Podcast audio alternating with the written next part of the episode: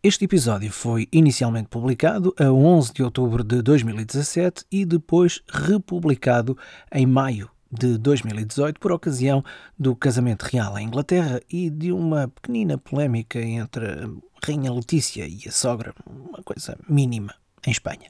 Enfim, qualquer ocasião é boa para falar da realeza.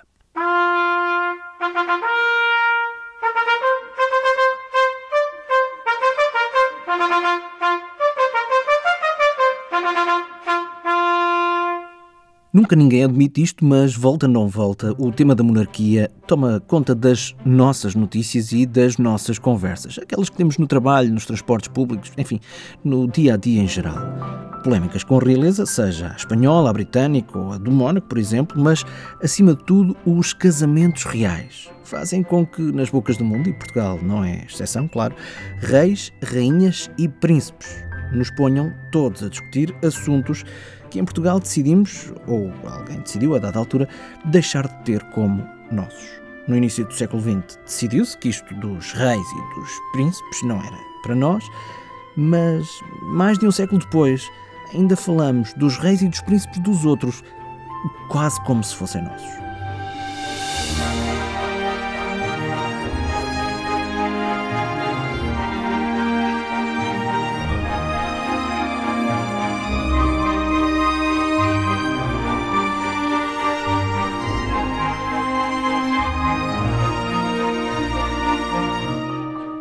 É por isso, e com a recente e muito fervilhante atividade monárquica em Espanha, mas também especialmente no Reino Unido, decidimos, aqui nas Histórias de Portugal, de Saudade e outras coisas, revisitar o nosso episódio 9, A Bandeira, que fala precisamente de como, há pouco mais de 100 anos, a nossa monarquia acabou e um século depois foi restaurada.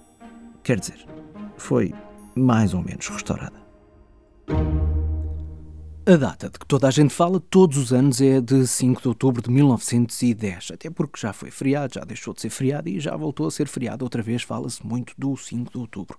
Mas a verdade é que foi a 1 de fevereiro de 1908, mais de dois anos antes da data de que se fala, que o princípio do fim da monarquia começou. E começou com um tiro certeiro.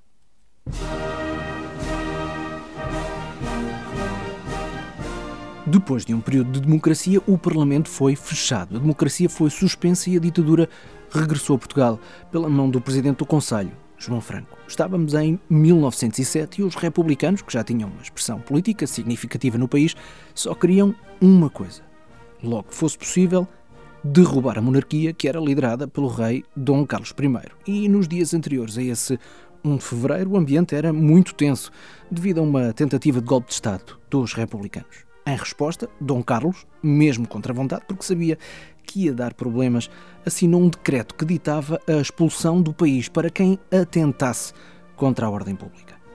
Esse decreto foi publicado a 1 de fevereiro de 1908 e, nesse mesmo dia, um professor primário de nome Manuel Buissa puxou de uma carabina no terreiro do Passo e matou o rei com um tiro no pescoço. Seguiu-se um tiroteio. Havia vários homens espalhados pela praça a disparar sobre a comitiva do rei, onde também seguia o herdeiro da coroa, o príncipe real Dom Luís Filipe, que acabou morto por um outro atirador, de nome Alfredo Costa. Buissa e Costa, conta a história, faziam parte do braço português da Carbonária, uma sociedade secreta e revolucionária criada em Itália na passagem do século XVIII para o século XIX. Tudo acabou pouco depois, com os dois regicidas dominados e, há quem diga, fuzilados logo ali.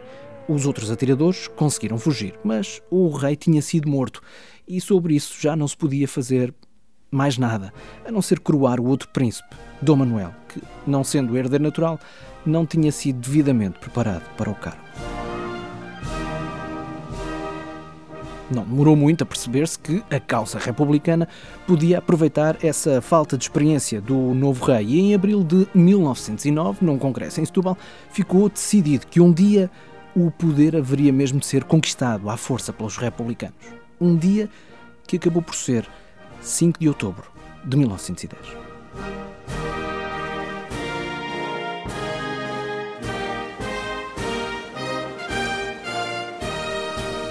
Nesse dia, Dom Manuel II fugiu para Mafra. O poder monárquico caiu, primeiro em Lisboa, depois no Porto, e o rei, já sem trono, nem monarquia, foi para o exílio em Inglaterra.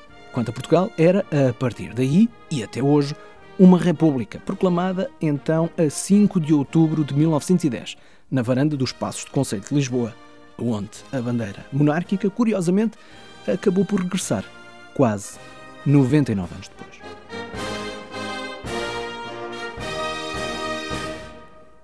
Uma pequena nota de redação. Neste Histórias de Portugal, de Saudade e outras coisas, tentamos sempre contar aquilo que não se sabe acerca de uma pessoa, de um local, de um acontecimento. Ora, sobre a famosa troca das bandeiras de 2009 já muito se sabe, mas não se sabe como nasceu a ideia e como foi posta em prática. Uma história que nunca foi contada por quem teve a ideia e quem lá esteve. Nunca, até ao preciso momento em que este episódio começar. Que é agora.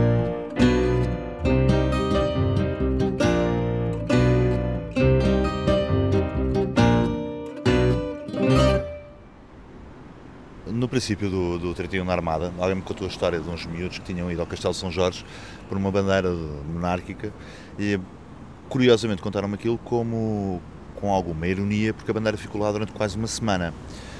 Alguém se tinha esquecido de olhar para cima. E eu cheguei graças àquilo e pensei, não, gira, gira, gira, fazer assim uma coisa mais espetacular. Um, e com o apoio das redes sociais, então ver até onde é que isto vai. E dá para brincar. E portanto nós alinhámos logo que mais cedo mais tarde íamos fazer uma operação desse género. Tentámos ainda estudar a Assembleia da República, mas depois a Câmara Municipal tinha um simbolismo fortíssimo, porque foi lá um, que foi implantada a República, como se sabe, da varanda. Então a ideia de profanar aquele espaço sagrado da República era qualquer coisa de irresistível.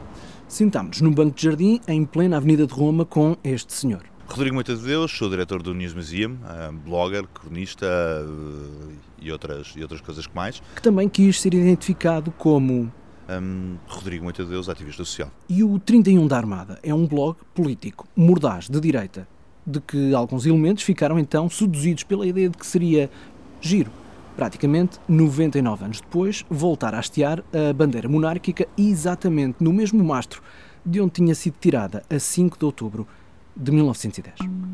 Essa coisa foi andando, andando, andando, até que um dia nós tivemos um almoço, uma almoçarada uh, lá em casa, correu muitíssimo bem, foi bem regada e, portanto, dissemos é hoje. Uh, ligámos aos nossos operacionais de serviço, dissemos é hoje, vamos arrancar com, a História da Bandeira hoje. Hoje, hoje, hoje, hoje era um domingo à noite, se não me engano, era um domingo à noite. Nós ainda vínhamos do almoço, portanto, a caminho de um jantar. E, é hoje mesmo. E alguém apareceu com um escadote no meio da praça do município, que tem duas esquadras, uma de um lado e outra do outro, uma da Polícia Municipal e outra da PSP. Pode ser que ninguém dê por nada, e a verdade é que ninguém deu por nada. Volto a lembrar, esta história e mais uma outra que há de vir lá mais à frente nunca foi contada publicamente, até agora. O que se conhece desta ação de alguns elementos do 31 da Armada na varanda dos Passos do Conselho em Lisboa é um vídeo que é ainda hoje e de longe o artigo mais comentado desde a criação do blog. Como banda sonora, o vídeo tinha este hino da Maria da Fonte, com a voz de Vitorino. E como estamos num programa de rádio, fizemos um pedido especial a Rodrigo Moita de Deus. Pode-me narrar esse vídeo de, de, memória? Havia, havia umas telas, umas empenas na fachada da, da Câmara Municipal de Lisboa. E, quando olhámos para aquilo, pensamos, ah, pode ser que as pessoas que passem por aqui, se alguém passar por aqui, uh, fique convencido que nós estamos a mexer nas telas. Portanto, ponha, vamos pôr aqui o esqueleto mais ou menos a meio para fingir que estávamos a trabalhar nas telas àquela hora, não sai 10 da noite, assim uma coisa. E de repente. Começa... O vídeo diz meia-noite e 12, se não me engano. Meia-noite e 12, era, pois, era, era meia-noite e 12, sim, sim, sim. E, o, e a parte engraçada é que de repente começam a sair pessoas da esquadra, polícias de mudança de turno, desfardados. E de facto eles olham até no vídeo mostra um bocadinho de um senhor a passar que fica a olhar, mas vê as telas e ficou na dúvida, então seguiu, seguiu viagem. seguiu viagem. A parte mais engraçada disto foi a parte da bandeira, propriamente dita. Porque o brasileiro, muito solícito e voluntarioso, era óbvio que não era eu que ia subir ao escadote, porque já não estava em condições para subir nem os degraus de casa, quanto mais um escadote, que ele ia acabar mal ele teve o discernimento de trazer a bandeira da Câmara Municipal de Lisboa, portanto, aquela que foi arriada, eh, retirada, peço desculpa, um, e trouxe-a, não ia deixar isto no chão, e fez, Você fez muito bem, muitíssimo bem, que bela ideia. Agora vamos nos poder divertir à brava com, com a bandeira da Câmara Municipal de Lisboa. E assim foi, portanto, vê-se o, o senhor a subir ao escadote, a trepar a varanda e não com a dignidade republicana, mas a hastear a bandeira monárquica. Pela santa liberdade triunfar ao parecer, triunfar ao parecer. O vídeo, claro, também o partilhamos na página deste episódio em historiasdeportugal.com, para o caso de não o conhecer. E nele aparece um outro personagem de que vamos falar lá mais à frente, mas o protagonista principal foi mesmo aquele senhor brasileiro. Uh, o senhor brasileiro tinha mais ou menos a noção do, que, do, do peso uh, daquele ato ou não? Uh, não, mas passou a ter depois de ver as notícias na, na televisão e perceber que aquela era a bandeira, que era o número que ele, tinha, que ele tinha ajudado a preparar. Então andou para aí uma semana ou duas semanas cheio de medo, escondido, quase ser deportado. Eu só lhe dizia, calma, você não, não se enerve, que isto aqui é normal. Não, não há problema nenhum. Notícias da televisão, diz o Rodrigo, pois então aqui vai o exemplo. TVI, Jornal Nacional, horário nobre, 10 de agosto de 2009. Pela primeira vez em quase um século, a bandeira monárquica foi hasteada nos espaços do Conselho em Lisboa. Um grupo de internautas de um bloco chamado 31 da Armada subiu esta madrugada à varanda da Câmara Municipal de Lisboa. A bandeira azul e branca foi então hasteada num dos edifícios mais importantes da capital. A autarquia já participou o caso às autoridades policiais. Foi um verdadeiro 31 a ousadia teve direito à atenção dos meios de comunicação social de todo o país e também a uma queixa nas autoridades por parte do então Presidente da Câmara Municipal de Lisboa, que mais tarde, como sabemos, virou Primeiro-Ministro de Portugal, António Costa. Nós depois fomos detidos, não é? Tem a parte engraçada, o Dr. António Costa mandou vir a polícia, então fomos todos detidos, um, o que foi hilariante, que os polícias coitados queriam mesmo trabalhar em coisas sérias, não é? Tinham de repente ali uns ativistas sociais cuja acusação era profanação de símbolo da República.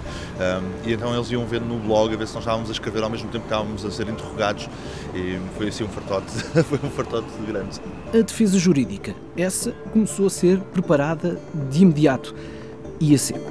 Depois nós levámos a bandeira para lavar porque havia um, um de nós era advogado, então foi ler o Código de Processo Penal, descobriu que o roubo podia ser mitigado caso o objeto fosse devolvido um, nas mesmas condições. E nós não quisemos fazer a coisa por, uh, por uh, a meias e, portanto, em vez de devolver o objeto em, nas mesmas condições, resolvemos levá-lo à Sanca Sec. Mas a parte engraçada, a parte engraçada foi na primeira Sanca Sec, quando fomos, naquela altura falou-se bastante deste, deste incidente, a senhora ficou a olhar para a bandeira e disse: Eu sei o que isto é, eu não quero isto aqui. e eu, oh minha senhora, isto é uma bandeira. Então recusou-se recusou a fazer a limpeza a seco. Tivemos que ir para outra sanca a seco fazer a limpeza a seco e guardei o recibo para ser usado, caso fosse necessário, em tribunal. No final deste episódio há mais detalhes, aliás, há toda uma outra história acerca da questão jurídica levantada pela troca da bandeira nos passos do Conselho e a consequente detenção de alguns dos bloggers do 31 da Armada é assim como que um extra que podíamos ter colocado no site, mas que decidimos incluir no final do episódio. Antes de tudo isso, a verdade é que na manhã seguinte, à troca das bandeiras, nós, na manhã seguinte, continuámos meio embriagados, portanto, também não tínhamos bem noção daquilo que tínhamos feito. Uh, o teste era ver quanto, quanto tempo é que a bandeira ia ficar, mas entretanto o I estragou um bocado a brincadeira, então ligou para a Câmara Municipal de Lisboa a perguntar se era normal a bandeira monárquica estar hasteada. Mas de manhã ainda estava? Ainda estava. Portanto, os funcionários da Câmara Municipal entraram todos com, com a bandeira monárquica, como já não acontecia há 100 anos. Portanto, foram trabalhar para o rei. Na prática, sim, na prática, sim. Aquilo era uma tentativa de golpe de Estado, não era uma experiência científica, a ver se era possível fazer um golpe de Estado só através de uma coisa simbólica. Infelizmente o regime não caiu e, portanto, tivemos que repetir a brincadeira. Pois repetiram. E também, pela primeira vez, contam agora como prepararam e levaram a cabo o plano de trocar aquela que é provavelmente a maior bandeira do país. E fizeram-no à vista de todos é já daqui a pouco.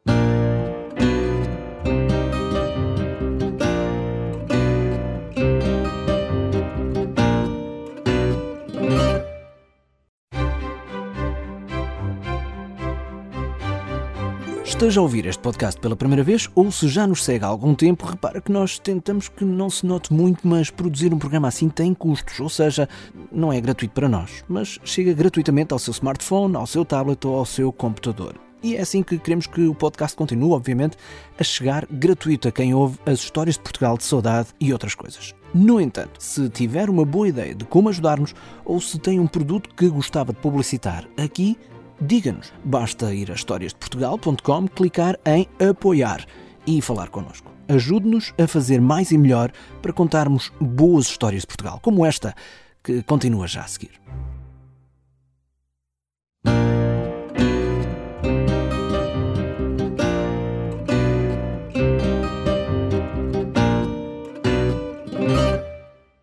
Ora bem, chamo-me Pedro Paz de Ramos, tenho 71 anos, fui cervejeiro e fui publicitário. E hoje em dia estou reformado. E estou neste programa porque sou monárquico e tenho a bandeira hasteada em minha casa. Precisamente. Histórias de Portugal, de saudade e outras coisas. Segunda parte, eu sou Marco António. Neste episódio estamos a contar histórias de quem não está conformado com uma alteração profunda no regime político que aconteceu há mais de 100 anos em Portugal. Desde 5 de outubro de 1910 que os monárquicos defendem que a República não é a melhor solução para o país, como é o caso de Pedro Paes de Ramos. Tem a bandeira azul e branca do Reino de Portugal hasteada 365 dias por ano, ou 366 nos anos bissextos. Ora, dizia eu que tem a bandeira do Reino de Portugal hasteada todo o ano, na casa onde mora, em Rio de Moro. Não nasceu monárquico, mas tornou-se. Talvez por influência de um avô meu, o pai da minha mãe, que era o dono desta casa, que era beirão, era advogado, detestava direito, gostava era de campo e de animais e, e da terra. E eu conversava muito com ele, ele era muito bruto, tinha feito a Guerra de 14, estava sempre a contar histórias da Guerra de 14, e era monárquico. E tinha um termo que eu achava imensa graça, assim, esta corja, quando falava do, dos... Isto, oh Pedro, isto é uma corja. Mas depois acho que uh, a monarquia tem diversas, tem mais vantagens que, que, uma, que uma república, porque tem, é mais isenta.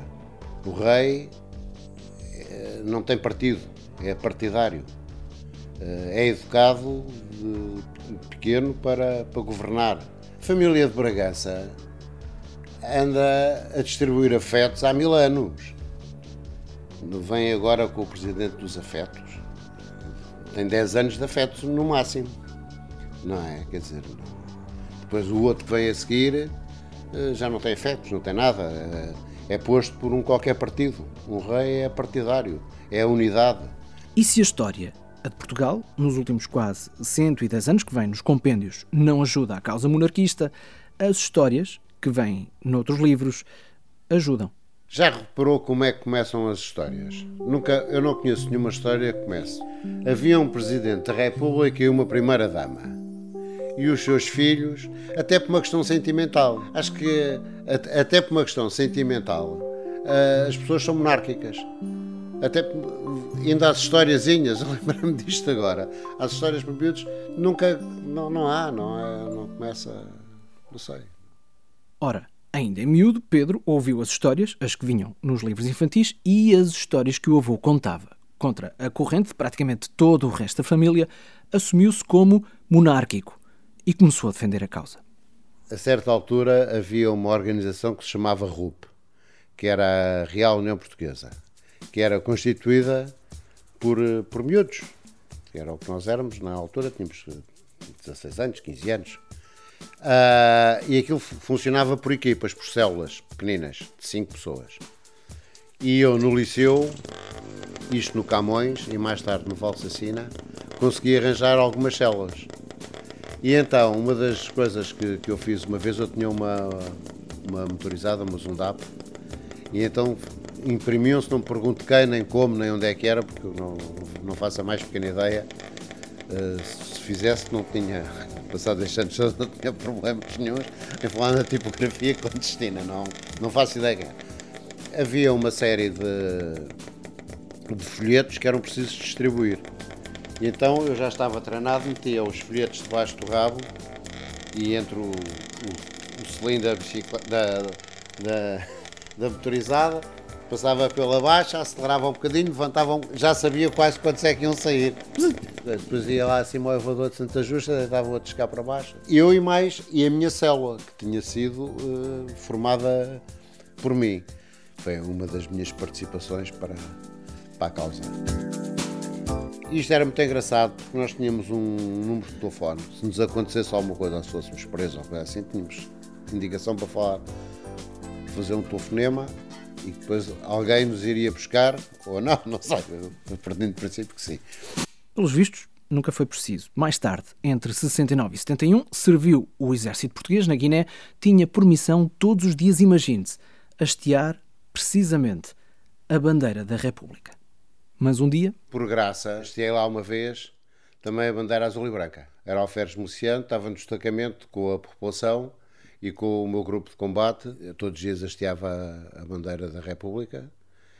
Mas houve um dia que hasteei e tirei, porque, quer dizer, aquilo ali não é para brincadeiras e foi, foi, foi, foi uma graça para, para mim próprio. Uma bandeira monárquica que levou para ultramar, não para fazer esta graça, mas por uma razão muito mais séria. Uh, eu tinha uma, umas coisas escritas que, se me acontecesse, que gostava que, que fosse de determinada maneira. E, e, tinha sempre a bandeira porque gostava de ir na, na bandeira. Se morresse, uh, gostava de ver embrulhado na, na bandeira azul branca, como, como hoje se isso acontecer. Esperava que de alguma maneira a minha família, se tivesse acesso ao corpo, que pudesse cumprir o, o desejo, normalmente. Há sempre o último desejo até para qualquer condenado. Eu não, eh, se morresse não seria por ser condenado a nada, porque tinha sido um acidente. Já agora, um pequeno à parte, Pedro Paes de Ramos faz questão de sublinhar bem uma coisa. Apesar de ter eh, amigos meus monárquicos que me disseram que não fizeram um juramento à bandeira portuguesa, eu jurei. Jurei a bandeira da, da República, que, é, que representa neste momento Portugal. Portanto, isso fiz e tive, tive honra em, ter, em ter servido o exército português com, com a bandeira que, que, está em vigor. Até porque, garante, não mantém uma má relação com a bandeira da República, símbolo que até respeita. Só não vai muito à bola com o sistema político que a bandeira da República representa. Já agora, por falar em bola, Luís Filipe Scolari Lembra-se dele? E o burro sou eu, pelo amor de Deus. Exatamente esse mesmo. Em 2004, Luís Filipe Scolari pediu aos portugueses que em cada janela houvesse uma bandeira de Portugal para apoiar a seleção no Campeonato da Europa, que foi jogado cá. Ouvindo tal declaração, o Pedro faz o quê? Pus a bandeira azul e branca aqui à janela. Ponto final. Correu bem? Correu. Não. Nunca, devo dizer que aqui nunca fui incomodado por ter a bandeira azul e branca. Não, nunca foi abordado não, de alguma maneira. Não. Uh, uma vez o carteiro entregou-me a, a, correspondência em mão, que eu ia a sair, ele estava a coisa e disse: Ah, aquela bandeira e tal. Disse: Pá, é a bandeira de Portugal. A bandeira de Portugal. Pois a outra é da República. e, e, e depois expliquei-lhe e ele, a certa altura, disse: Olha, no estado em que isto está, se calhar a monarquia fazia mais sentido. Eu disse: Olha, está a ver, temos que nos encontrar mais vezes para falarmos sobre isso. É claro que Pedro Paes de Ramos, como todo o resto do país, ficou a saber da troca de bandeiras de que falámos há pouco na primeira parte do programa, aquela em agosto de 2009, nos Passos de Conselho de Lisboa. Olha, achei extraordinário, achei uma, um ato fantástico, de muita coragem Uh, não vi do, que li reações do povo contra, inclusive até da classe política não houve assim uh, grande, grande reação e achei extraordinário. Não foi ato único. Exatamente, isso deu muita satisfação. De que é que estamos a falar? Daquilo que ficou prometido antes da pausa. E para isso, rebobinamos a cassete, voltamos à conversa que tivemos com o Rodrigo Moita de. Foi uma coisa muito engraçada, porque nós estamos nos a aproximar de, das comemorações do centenário da, da República. E de repente houve uma série de grupos monárquicos, especialmente jovens monárquicos, que foram repetindo a brincadeira em vários sítios do país. Estou-me a lembrar de Guimarães, uh, Barcelos, Cascais, e a pôr os seus vídeos no YouTube. Então nós, eh, na altura, falámos com, com os senhores da causa monárquica, falaram connosco, e disseram, isto foi uma coisa espetacular, vocês deviam pensar numa coisa mais à séria. Mais à séria do que a bandeira na, na, na Câmara Municipal de Lisboa, só a Assembleia da República. Eh, ou então o Parque Eduardo VII. E foi então que nos dedicámos a essa magnífica obra, que logisticamente foi muito mais complicado e bastante mais cara. Com tudo isto, a 26 de março de 2010, as notícias voltavam a relatar uma simbólica obra dos ativistas monárquicos. Em ano de centenário da República foi esta manhã hasteada uma bandeira monárquica no cimo do Parque Eduardo VII. Exatamente, isso deu muita satisfação, devo-lhe dizer. Ainda por cima, o Parque Eduardo VII é visível, a da, a da Câmara Municipal de Lisboa é, enfim, está ali reduzida uh, ao arco, não é? Não tem grande visibilidade agora a do, a do do Parque Eduardo VII, mas é uma coisa extraordinária. Mais uma vez, esta notícia é conhecida de todos e o que não se conhece é como tudo aconteceu, como foi a operação levada a cabo por alguns elementos do blog 31 da Armada. Essa história inédita. Aqui está. A operação foi muito divertida porque, na prática, nós não fingimos que éramos polícias, mas fingimos que éramos uh, uma espécie de homens a reparar o, qualquer coisa, os candeeiros. Os candeeiros, era a história, era, a história, a versão oficial, se nos mandassem parar, eram os candeeiros. Então mandámos vir uma grua, o senhor da grua não sabia o que é que ia, também não precisava, não é? Um, mandámos fazer a bandeira na loja das bandeiras, que foi bestialmente fácil porque eram eles que faziam a bandeira republicana. E, e quando nós soubemos isso, então, então é fácil, é uma monárquica do mesmo tamanho eles chegaram a olhar para nós como quem diz: Nós não queremos saber o que é que vocês vão fazer. nós pedimos exatamente as mesmas dimensões. Olha, exatamente pense na, na, no Parque Eduardo VII.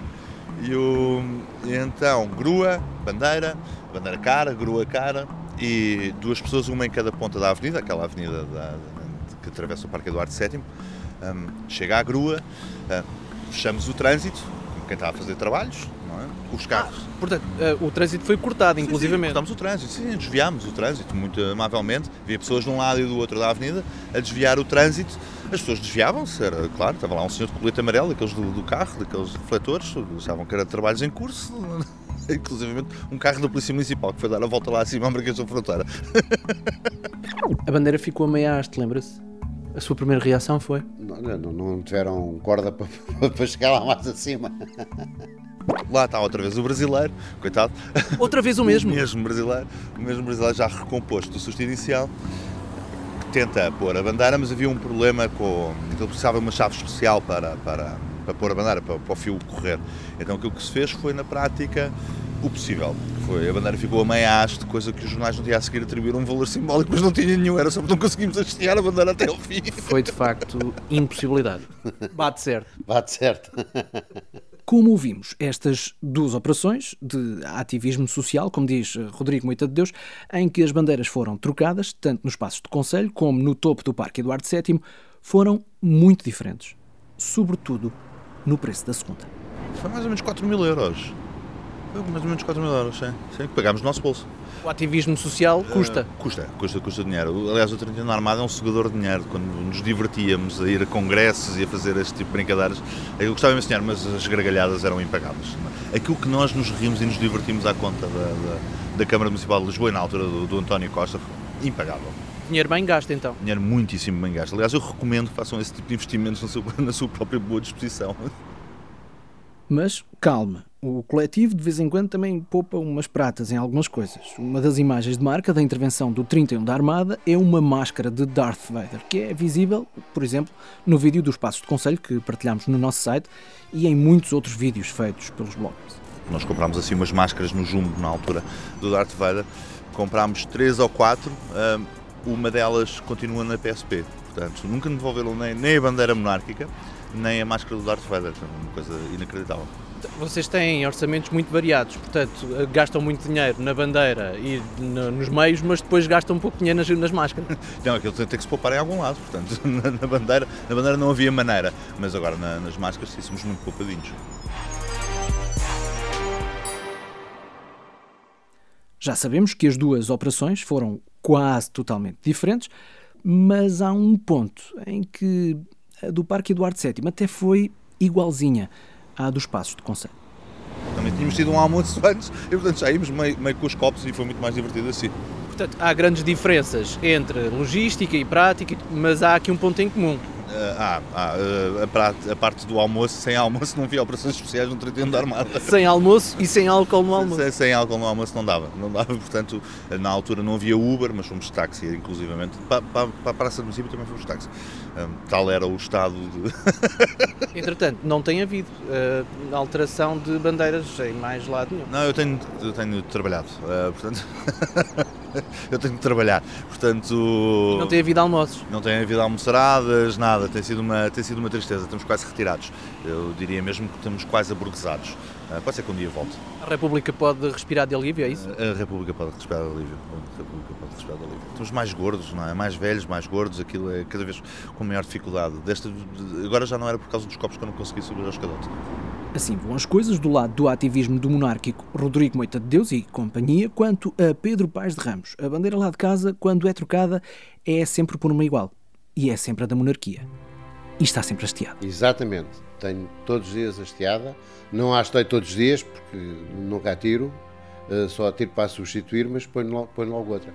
E eu tenho um bocado a mania das proporções, porque eu até queria que ela fosse maior. Mas achava que tenho pouca altura para, para ter um pano maior. E tem estoque? Tenho, tenho ali outra. Ah, tem sempre. Tenho, tenho, tenho. Tenho às vezes é preguiça para ir, para ir mudar. Quantas eh, bandeiras já passaram por ali? Quantas já gastou? Não sei, mas, mas bastantes. E vai guardando as que, as que vão saindo do Não, serviço? não, porque normalmente quando saem já estão tão já estão tão podres e tão rasgadas que não não servem para nada. Não, não, não fez a contabilidade então? Não, não fiz a contabilidade. Para mais de? Talvez 20, talvez, talvez 20? Sim, que sejam 20. Bandeiras? 20 bandeiras, sim. É, espero que tenha um fornecedor fiel. Tenho, a Casa das Bandeiras, ou então a Real Associação de, de Lisboa. Deu as últimas, vou buscar outra e, e ponho, tenho ali na gaveta. Tem mesmo, e temos a prova disso em historiasdeportugal.com. Passe por lá para ter acesso a muito material extra que complementa este episódio, que foi dedicado ao que é ser monárquico na República Portuguesa. Não se esqueça que já a seguir, ao fim deste episódio, para ouvir agora ou quando quiser, ainda tem mais uma história acerca da troca das bandeiras a 10 de agosto de 2009 em Lisboa. A história de como, de alguma forma, acabou por ser o Ministério Público a defender os ativistas que foram detidos nessa altura.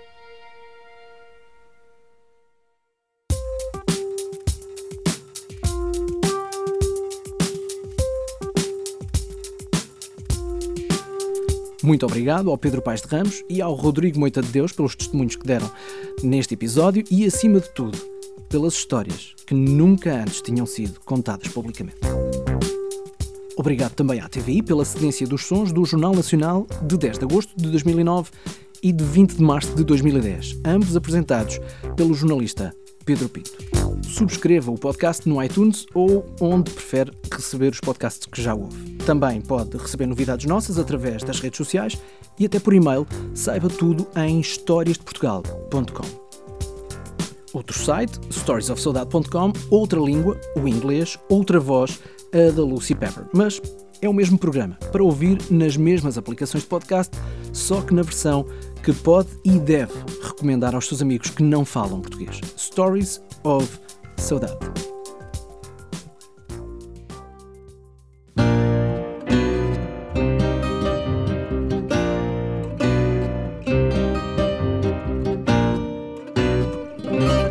O tema oficial do programa é Fado do Sonho, da Pensão Flor. A música adicional neste episódio foi de Lee Rosevere, de Wes Martin e da Orquestra Popular de Pai Pires. Temos links no nosso site para onde pode ouvir mais canções fantásticas.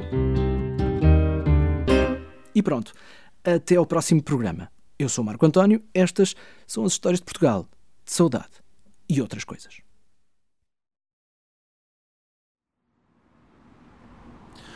Quando, como, como disse, foi, nós fomos detidos, não é? Portanto, houve um processo, do, houve uma queixa da Câmara Municipal de Lisboa, oficial, por profanação de símbolo da República, ou uh, acho que, não sei se o título é esse, uh, roubo, profanação do símbolo da República, mais uma série de queixas. E o Ministério Público faz um despacho de arquivamento que é uma verdadeira obra de arte. Eu, por acaso, já não tenho, eu acho que perdi no. Acho que tentei encontrá-lo no outro dia não consegui. Primeiro diz que depois do Paiva Conselho não pode haver uh, atentado contra o regime. se o Paiva Cossar foi alibado de todas as caixas que paravam sobre ele, um, nós não podíamos ser acusados de, de subversão do regime. E depois dizia também, chamava a atenção, que a bandeira monárquica é um símbolo constitucional, protegido constitucionalmente. Portanto, nós ao hastearmos a bandeira monárquica não cometemos crime nenhum, pelo contrário. Estávamos a valorizar um símbolo oficial da, um símbolo oficial da nação. Um, e depois dava-se o caso que nós nunca tirámos, retirámos a bandeira republicana. Um, tirámos a bandeira, a bandeira da Câmara Municipal de Lisboa. Naquele mastro não há bandeira republicana, só há a bandeira oficial da Câmara Municipal de Lisboa. Tudo, tudo isto eh, eh, acaba por uh, encontrar vazios legais. Sim, sim, na prática, nós, nós também fomos à procura depois de, de, justificar a nossa ação, que é mais ou menos assim que se faz nos crimes, não é? Primeiro começa o crime e depois vamos à procura da, da, da desculpa legal. Um, lá está, a limpeza a seco da bandeira e depois mas depois foi o próprio Ministério Público que chegou a estas conclusões sozinho. Portanto, nós nunca, nunca, nunca nos lembrámos de invocar Paiva Coceiro. Dizer, não, não, se Paiva Coceiro podia, nós também podemos, não é? Um... Jurisprudência. Jurisprudência. E o Ministério Público chegou lá sozinho. Aliás, o despacho tinha, se eu não me engano, 30 e tal páginas. E é uma verdadeira obra de arte a destratar a Câmara Municipal de Lisboa, pela ignorância histórica. Portanto, totalmente ilibados. Totalmente ilibados. Sem multas, sem. Nada, nada, nada. Uh, do Parque Eduardo VII, mesmo do Parque Eduardo VII, saiu também. Tirando o facto de termos ficado sem as bandeiras, que é uma coisa chata porque custaram dinheiro, e eu gostava daquela bandeirona, de ter aquela bandeirona monárquica, aquilo era uma bandeirona, uma coisa com. É maior do país, é se não me engano. do país. Um, tirando essa parte, saímos uh, impunes. Mas sem bandeira. Mas sem bandeira. O Onde é que, é está? Está, a bandeira monárquica, se não me engano, está no, está no depósito da Polícia Municipal, a grande, a Parque Eduardo VII. A, a, bandeira da Câmara Municipal de Lisboa, julgo que está na PSP, mas não me devolvem. Nem com uma calção? Nem com uma calção. Não. Dinheiro também bem emprego, não? Não me devolvem, não sei o que é que eles fizeram à bandeira, provavelmente andam lá dentro a brincar aos monárquicos.